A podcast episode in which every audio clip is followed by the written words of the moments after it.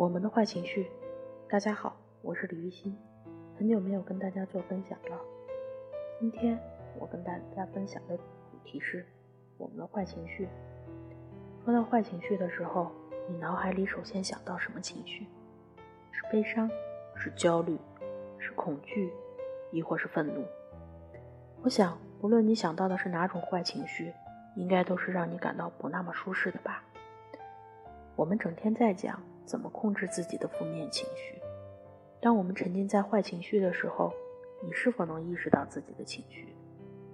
如果可以选择情绪的话，大家是不是都会选择开心了？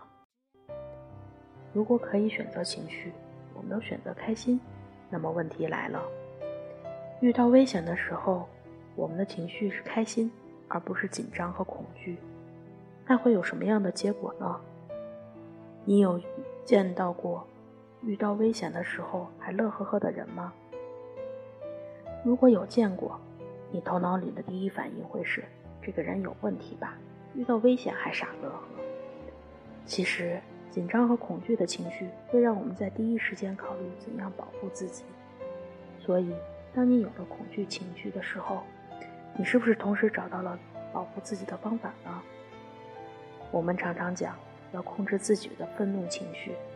从抽象的角度看，愤怒是攻击性的体现，而攻击性常常会与生命力联系在一起。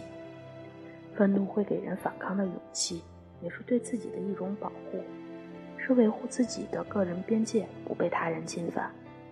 如果在跟别人相处的过程中有了愤怒的情绪出现，恭喜你，你找到了与他人相处中的界限。焦虑呢？遇到问题让你不停的焦虑时，那你该认真考虑一下，引起焦虑的事件是不是要鼓起勇气来面对它了。适当的焦虑会促进个人的进步，从来没有感到焦虑的人会被社会所淘汰。当然，我在这里所说的焦虑不包括焦虑症。当你感到悲伤的时候，也是自己离自己的心最近的时候。记得前段时间陪孩子看《头脑特工队》，故事里，当快乐情绪乐乐不停地在想办法让主人公快乐起来的时候，却忽视了悲伤情绪悠悠带给主人公的力量。最终，乐乐意识到悠悠的重要作用。如果有朋友正在悲伤的情绪中，请不要仅仅只关注自自己的情绪，也认真听听自己心底的声音。允许自己悲伤，实际上是在和痛苦告别。悲伤意味着学会接受，而接受则是新的开始。最后要说的坏情绪是抑郁。越来越多的抑郁症报道，让我们在所有的坏情绪当中更关注抑郁。可能大部分时间我们会觉得有抑郁情绪就是有抑郁症，实际上这个理解是有偏颇的。就算没有得抑郁症的人，有时候也难免会有抑郁情绪。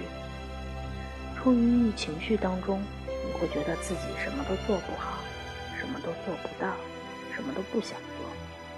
可是，当你把注意力从外部世界转回到自己身上的时候，你会更理解自己，不强求自己做能力之外的事，更深刻的体验自己的人生。这也是抑郁情绪带给我们的特殊体验。今天的分享虽然内容简短，但是却让我们从不同的角度去看待了我们的坏情绪。虽然我们的情绪有好坏之分，但是不论好坏，每一种情绪都有它存在的特殊意义。希望今天的分享能够帮助到还在坏情绪中苦苦挣扎的朋友，更好的接纳自己的坏情绪。感谢大家的。